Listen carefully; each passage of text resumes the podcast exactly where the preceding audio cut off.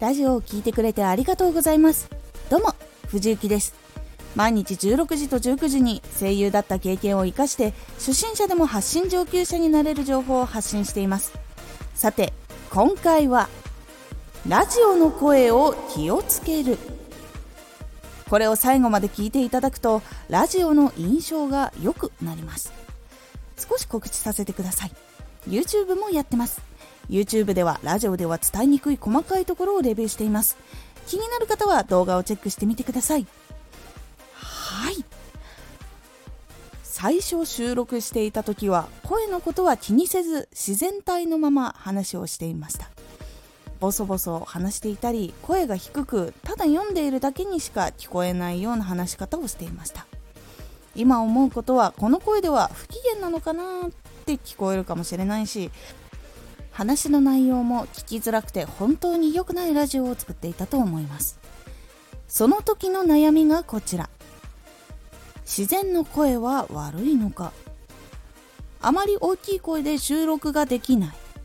聞き心地がいい声になりたい。この悩みを抱えた時にどのことを見返していけばいいのでしょうか。ポイントは3つ。調子がいい時に収録をする。口をはっきり開ける。話すことを楽しむ。調子がいい時に収録をする。自然の声でも寝起きや体の体調が悪い時に収録をするのは避けた方がいいです。寝起きは声がガラガラになりやすかったり調子が悪い時は話をする時にやっぱり声に乗って辛いのが伝わりやすいからです。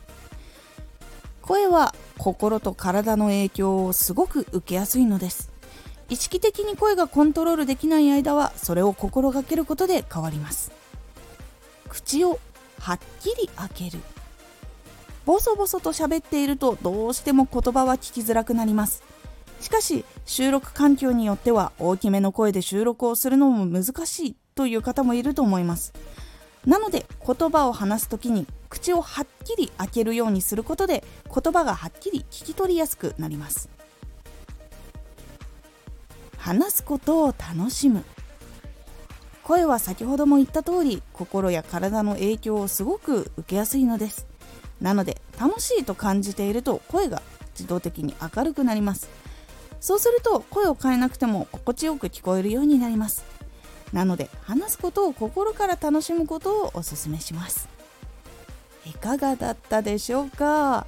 ラジオを発信している人は声優のように声を自在に変えたりすることはしないと思うのでそのことはお話ししませんが今回の3つのことを気をつけることで声の印象は大きく変わります。声が聞きやすいとやっぱり聞きたいと思ってもらいやすくなるので気をつけてみてください。今回のおすすめラジオ。内容が届きやすい形を追求。内容が伝わりやすくするためにはどうしたらいいのか。というお話をしております。このラジオでは毎日16時と19時に声優だった経験を生かして初心者でも発信上級者になれる情報を発信していますのでフォローしてお待ちください。次回のラジオはリップノイズを気をつける方法です。こちらはリップノイズを軽減するための方法をお伝えという感じになっておりますのでお楽しみに。Twitter もやってます。Twitter では活動している中で気がついたことや役に立ったことをお伝えしています。ぜひこちらもチェックしてみてね。声優になる前から毎日声を出して声を出す筋肉を鍛えておりました。声を出す筋肉があるのは結構大事なことなので皆さんももし時間があったら声を出す筋肉つけてみるのはいかがでしょうか。今回の感想もお待ちしています。では